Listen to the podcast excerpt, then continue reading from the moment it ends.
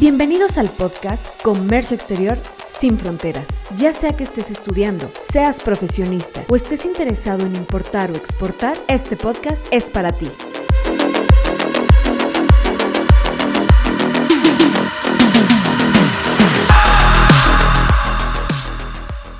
Hola, ¿qué tal aficionados y usuarios del comercio exterior? Me da mucho gusto saludarlos. Les habla Diego Reina, especialista en importaciones y exportaciones, dándoles la bienvenida a su podcast favorito realizado por la consultoría Trade, en el cual abarcamos temas de vanguardia y actualizaciones sobre el comercio exterior, las aduanas, logística y demás, tanto en su entorno nacional como en su entorno internacional. El día de hoy tocaremos un tema, por así decirlo, más técnico y que es de vital importancia, que básicamente es nuestro día a día como importadores y exportadores, el cual es el despacho aduanero. ¿Qué es el despacho aduanero en pocas palabras? Pues no es más que ese papeleo, ese procedimiento para nosotros poder importar la mercancía exportarla en todo caso. Lo vamos a analizar desde su concepto, su fundamento, vamos a ir con un poquito de historia de cómo se ha ido desarrollando en estos últimos años, cómo se desarrolla actualmente y lo que busca en un futuro así como también los actores que participan, los documentos que necesitamos para poder practicarlo, así como en los diferentes tráficos, cómo se desarrolla lo que es el despacho aduanero. Muy bien, para empezar a desarrollar el tema, yo creo que lo más prudente sería ir a la ley aduanera y ver el concepto y el fundamento bajo el que funciona el despacho aduanero. El artículo 35 de la ley nos dice el concepto. Así que lo voy a citar textualmente y de ahí vamos a ir haciendo un parteaguas de cada uno de los renglones e ir analizando los actores que participan, los tráficos, así como regímenes aduaneros, entre otras formalidades de la cual nos habla el despacho.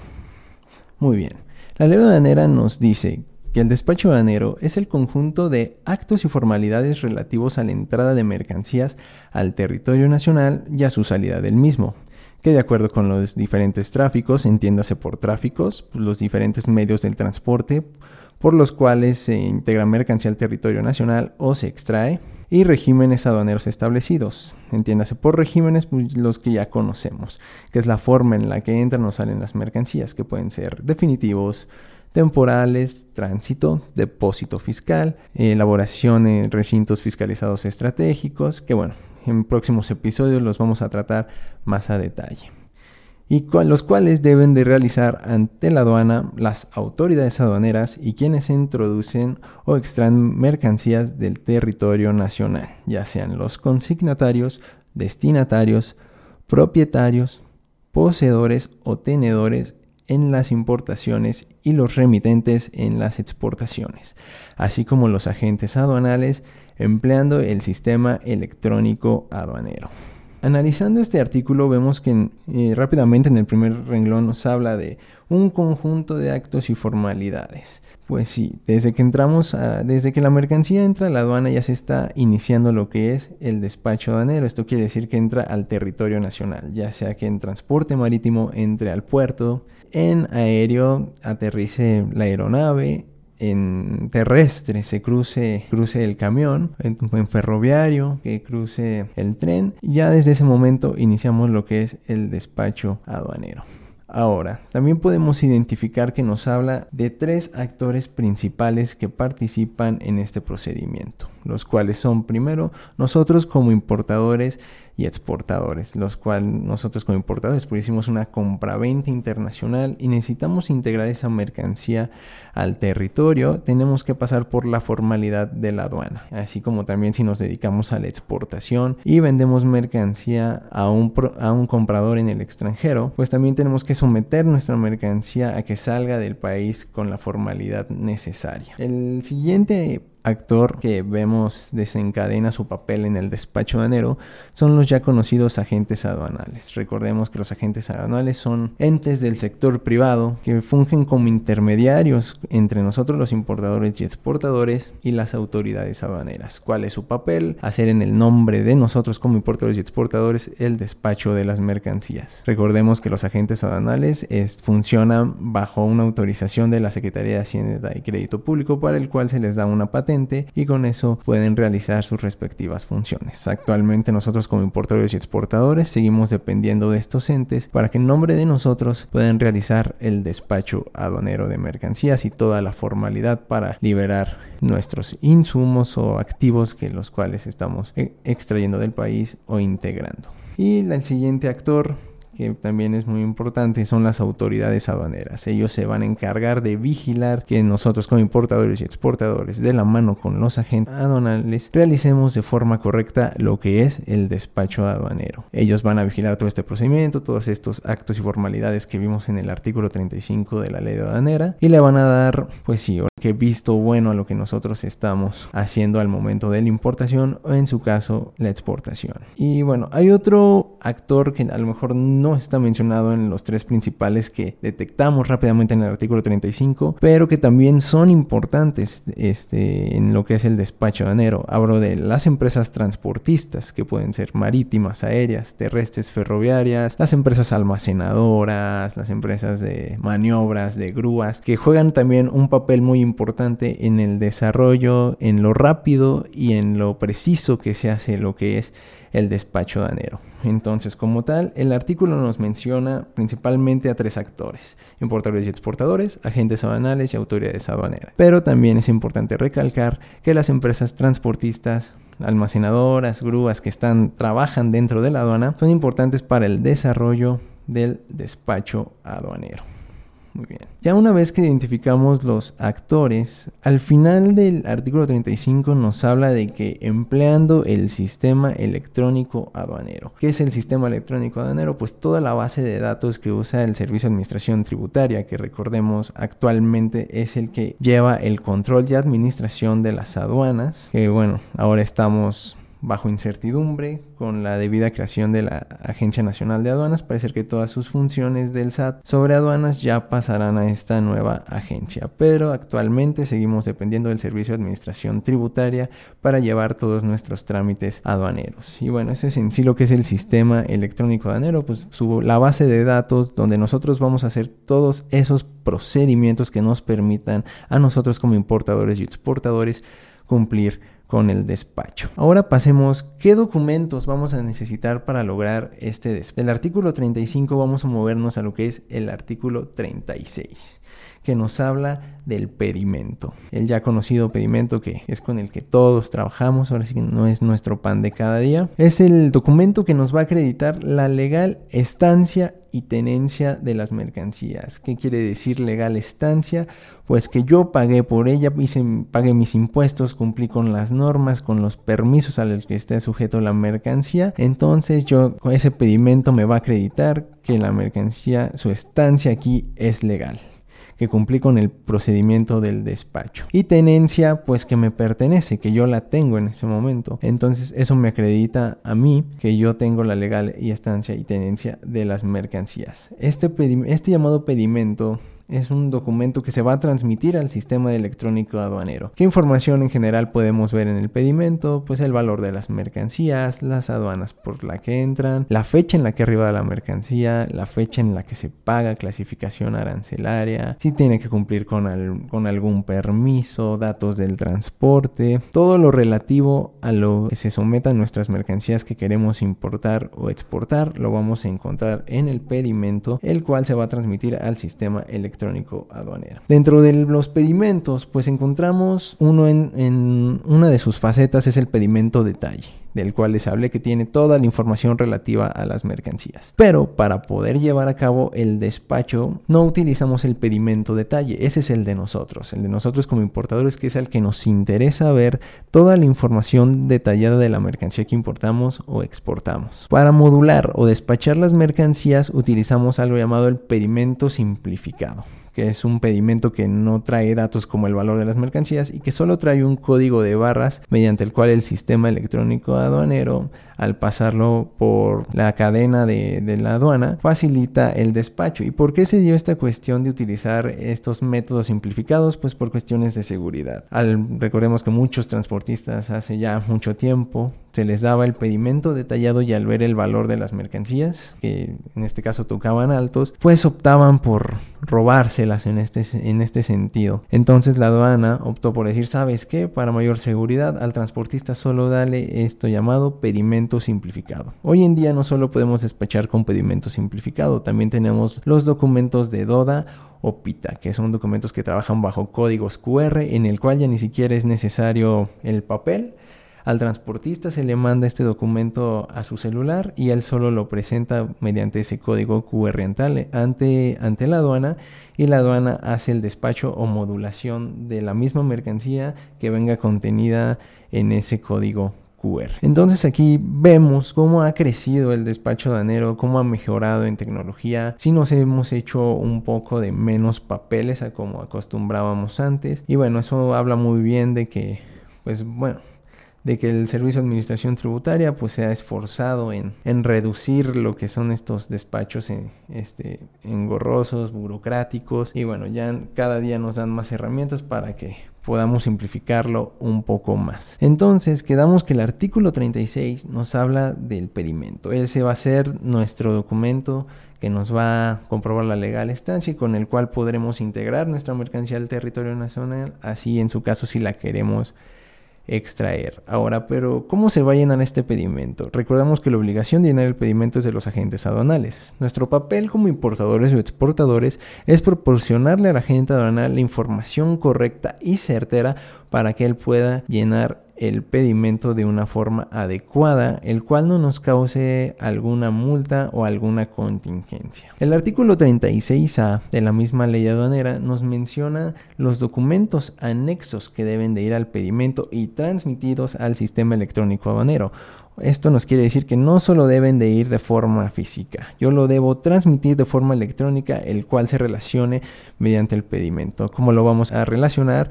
Pues mediante un e-document. Nosotros vamos a transmitir nuestro documento, nos va a arrojar un número de un número de acuse y ese número de acuse lo vamos a declarar en el pedimento. Ahora bien, vamos a checar uno por uno cuáles son los, los principales documentos que yo debo anexar a mi pedimento. Primero tenemos la relativa de valor, factura comercial, CFDI. Este documento nos va a comprobar el valor de las mercancías, lo que yo pagué por ellas. O en su caso, si no, si no pagué por ellas, las traigo a concesión porque yo les voy a dar otros tratos. Digo, me la mandaron para hacerles un procedimiento, me la dieron, pues no sé, las necesidades que yo, que yo tenga, porque no necesariamente tiene que ser una compra-venta. Este, ese documento va a reflejar el valor, ya sea lo que yo pagué o un precio estimado para efectos del valor en aduana de las mercancías. La factura CFDI o relativa de valor jugará ese papel. Luego tenemos lo que son los documentos de transporte, que va a acreditar que la mercancía ha sido pues transportada por una, por una compañía, ya sea el, que sea tráfico marítimo, tráfico aéreo, ferroviario, este, terrestre que acredite que la mercancía fue trasladada a la aduana donde se le va a realizar el despacho. Y existen varios tipos de documentos de transporte, ahora sí que de acuerdo al tráfico bajo el cual yo estoy importando o exportando las mercancías. Recordemos que para el transporte marítimo tenemos los famosos Bill of Ladings emitidos por las empresas navieras que acreditan que el contenedor o la carga desconsolidada que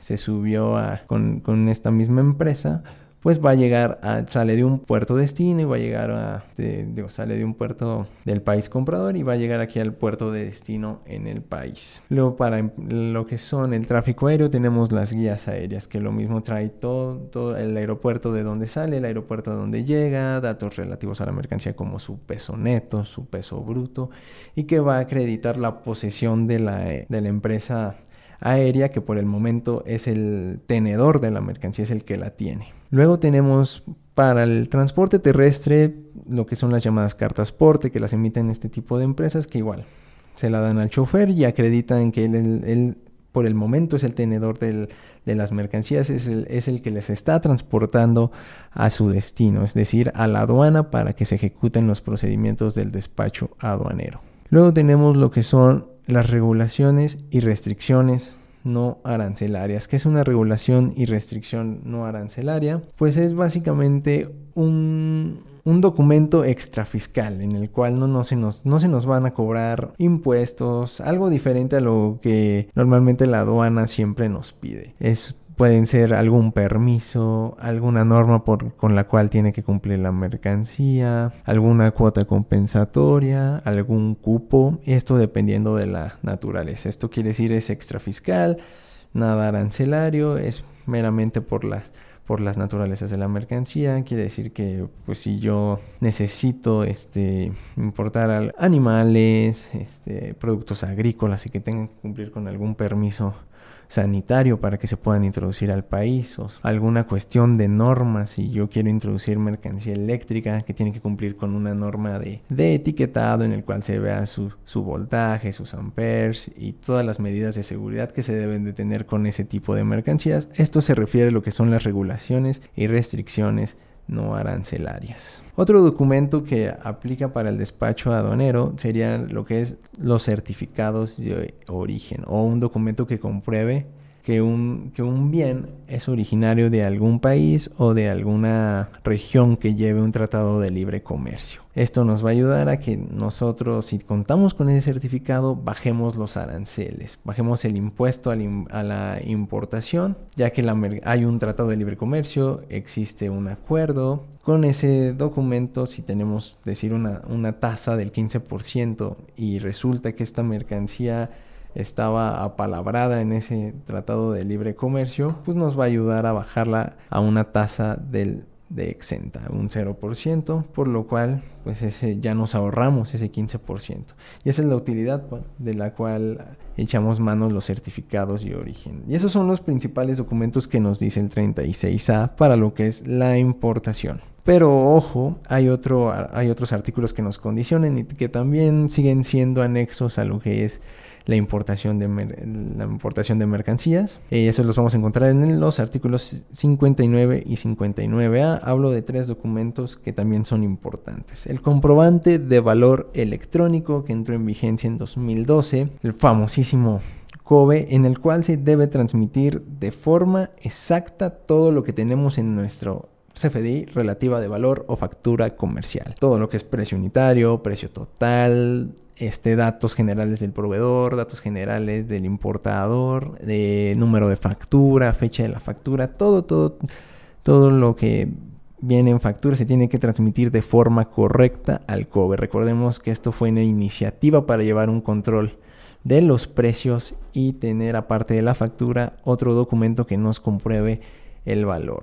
Recordemos que si no llenamos este documento de forma adecuada, estamos sujetos a multas muy altas, de casi 22 mil pesos. Entonces también es importante este documento considerarlo para el despacho de las mercancías. Y claro que también es de forma obligatoria, solamente que no lo encontramos en el 36A, este lo vemos hasta el artículo 59. Otros dos documentos que también nos están faltando como anexos para el pedimento de importación es lo que es la manifestación de valor y la hoja de cálculo. Recordemos que estos documentos como tal no son obligatorios presentarlos a la hora del despacho. En la práctica, pues la mayoría de las empresas, si no es que todas, lo hacen posterior. Pues porque son documentos de, mm, de libre llenado, o sea, y no nos los pide la autoridad presentarlos obligatoriamente. Recordemos que su sustento jurídico es que cuando la autoridad nos los requiera, nosotros los tenemos que tener a la mano. Pero lo ideal, pues sí, como diría es tenerlos antes, pues porque es la tanto manifestación de valor y la hoja de cálculo nos va a dar hincapié a darle un valor en aduana certero para el cálculo de impuestos. Pero bueno, en los últimos, en estos últimos meses se ha hablado de por la entrada en vigor de la manifestación de valor electrónica, pues por la cual se sigue postergando. Y pues sí, ahora sí que el Servicio de Administración Tributaria no ha dado luz verde para que entre en vigor. Esto ya nos haría que la manifestación de valor la tengamos que presentar al momento del despacho y que tengamos que tener un valor en aduana exacto para el cálculo de nuestras contribuciones. Y básicamente esos son los documentos que debemos eh, anexar al pedimento de importación para su llenado y su, y su presentación al momento del despacho. Esto solo aplica para la importación. La exportación es un poco más sencilla. Solamente nos requieren de dos documentos, el cual es Primero, la relativa de valor, CFDI, factura comercial, la cual que compruebe el valor de las mercancías, nada más sería ese. Y si la mercancía está sujeta a alguna regulación o restricción arancelaria para ser exportada fuera del país. Eh, no es común, tiene que ser un producto muy especializado para el, el, cual el gobierno mexicano nos esté imponiendo una restricción para que salga del país. Recordemos que lo que quiere el gobierno pues es exportar, nivelar la balanza comercial. Y bueno, ya desde aquí ya llevamos, analizamos su concepto, los fundamentos, los actores que participan y qué documentos se, necesitan para lograr el despacho aduanero. Ahora vamos a ver cómo funciona, cómo es el proceso desde que llega la mercancía a la aduana. Este, este despacho va a variar dependiendo del tráfico, del tráfico, o sea, el el transporte bajo el que están las mercancías. Muy bien, recordemos que para operaciones marítimas y aéreas, nuestra mercancía va a llegar a lo que es el puerto, aeropuerto, pero no se va a integrar rápidamente al país, va a llegar a la aduana como tal. Pero en lo que se realiza el proceso de despacho en el que yo emito mis documentos, se llena el pedimento, se bajan los contenedores de la aeronave, del buque, esta mercancía va a pasar a depósito ante la aduana. ¿Qué es el depósito ante la aduana? Se va a quedar resguardada en un almacén fiscal o fiscalizado en lo que yo le doy pues ese tratamiento, el papeleo, el conjunto de actos y formalidades que nos dice el 35 de la ley aduanera. Entonces, pues ya, llega en el buque, llega en la aeronave, depósito ante la aduana. Nuestro agente aduanal, como nos va a ayudar, le va a hacer algo llamado el previo. ¿Qué es el previo? Nuestro agente aduanal va a verificar documental, documentalmente que todo lo que venga en los documentos que nosotros le estamos proporcionando venga físicamente, pues como mercancía, ¿no? Y él nos va a decir, ¿sabes qué? Todo concuerda, o traes excedente, o sabes qué, faltó mercancía. Una vez que ya se realice el previo, nuestro agente aduanal nos va a ayudar a clasificar la mercancía. Le va a dar una clasificación arancelaria que recordemos le va a dar lo que es la fracción a 8 dígitos, que bueno, ahora 10 con la actualización de los NICOS, que es este código que nos que es de, si se usa mundialmente los primeros 6 dígitos y nos ayuda a entender de manera armonizada eh, a qué permisos o qué aranceles está sujeto esa mercancía. Ya una vez que nuestro agente la clasificó, pues ahora sí ya nosotros le proporcionamos todos los documentos de los cuales ya hablamos en el del artículo 36A, que era factura comercial, certificado de origen, documento de transporte. Ahora sí, ya, ya va a estar listo para hacer lo que es el llenado del pedimento. La recomendación siempre nosotros como importadores y exportadores es no dejarle todo a la gente aduanal. Sí, es nuestro proveedor de servicios, pero lamentablemente las agencias aduanales son entes que tienen mucha rotación de personal, dado que el trabajo es muy fatigante y se trabaja largas horas. Entonces tienen mucha rotación de personal, muchas personas en capacitación. Entonces nuestra tarea como importadores y exportadores, digo, al final es, este, pues ellos son los que nos dan el servicio, pero pues también hay que llevar un control. Entonces siempre supervisar todo lo que hacen nuestros agentes aduanales. Por eso siempre se recomienda antes de que se paguen los pedimentos dar el visto bueno para cerciorarnos que de la mano los dos trabajando, este, la mercancía que se declara en pedimento sea concisa, sea correcta. Entonces, pues ya la gente van a llenar el pedimento, nos los da, verificamos, ¿sabes qué? Visto bueno. Entonces el agente aduanal va a pasar a prevalidar todos los datos que estén de el pedimento esté llenado de forma de forma correcta, ya que se validó harán el pago de impuestos. Recordemos que la clasificación arancelaria, los aranceles que paguemos o dependiendo de la naturaleza de la mercancía, pues todo lo vamos a hacer nuestro nuestro pago de contribuciones, así como si necesitamos de algún permiso de lo que hablábamos en las regulaciones y restricciones no arancelarias. Pues ya una vez que se realiza esa situación, vamos a se va a proceder a lo que es imprimir el pedimento simplificado del cual les hablaba o ya los nuevos documentos que ahorita son vanguardia en la aduana que es el DODA o el PITA y se les va a dar al transporte del chofer bajo el cual va a salir la mercancía, ya sea del, del aeropuerto o del puerto marítimo. Entonces, ya que se tienen esos cualquiera de esos documentos se va a proceder al sistema de selección automatizada, el cual conocemos como el semáforo, que es, un sistema aleatorio, el cual nos va a determinar si se le practica un reconocimiento aduanero por parte de nuestras autoridades o si la mercancía se va desaduanada libremente. Recordemos que el verde significa, ¿sabes qué? Pues ya este, bajo el sistema aleatorio, no te, no te toca reconocimiento de enero, puedes proseguir tu camino hasta las instalaciones del importador. Si nos toca rojo, estamos sujetos al llamado reconocimiento aduanero, donde las autoridades van a hacer un, un checklist tanto físico, documental, si la mercancía es de de difícil manejo, hasta se le practican rayos X, se le toman muestras, pues cerciorándose de que el acto que estamos realizando, que en este caso es el despacho de anero, lo estamos haciendo de una forma correcta. Si caemos en una incidencia durante ese reconocimiento de anero, pues las consecuencias pueden hacer que nos apliquen un PAMA, que es el procedimiento administrativo en materia aduanera, que es un embargo precautorio de mercancías, o un PACO, un procedimiento administrativo en en contribuciones omitidas si no se encuentran varias de esas incidencias. Si no hay incidencias, pues la mercancía se va libre. Recordemos que, bueno, aunque nos veamos verde o nos tocó reconocimiento de enero, el SAD es muy estricto en cuanto a, su sistema de vigilancia. Todavía nos pueden tocar muchas revisiones, que puede ser la revisión en transporte, que también viene indicada en ley aduanera, o, o de las otras revisiones que vemos en Código Fiscal de la Federación, que puede ser una visita domiciliaria o una revisión de gabinete. Pero prácticamente en sí el proceso del despacho aduanero se termina una vez que el sistema de selección automatizada hizo su papel, ya sea que nos dio verde, no, no, estuvimos sujetos al reconocimiento aduanero, nos dio rojo, estuvimos sujetos al reconocimiento, pero no nos encontraron alguna incidencia, seguimos nuestro camino o si nos encontraron alguna incidencia, ahí ya tenemos que iniciar otro tipo de procedimientos administrativos para defender la legal estancia de nuestras mercancías. Y bueno, esto es para aéreos y marítimos, para ferroviarios eh, y terrestres es, es más simplificado el, el procedimiento ya que no se llega a un puerto como tal, simplemente las mercancías hacen un cruce. Entonces, Nada, los agentes aduanales tienen que tener lista la documentación de la mano con nosotros para dárselos al transportista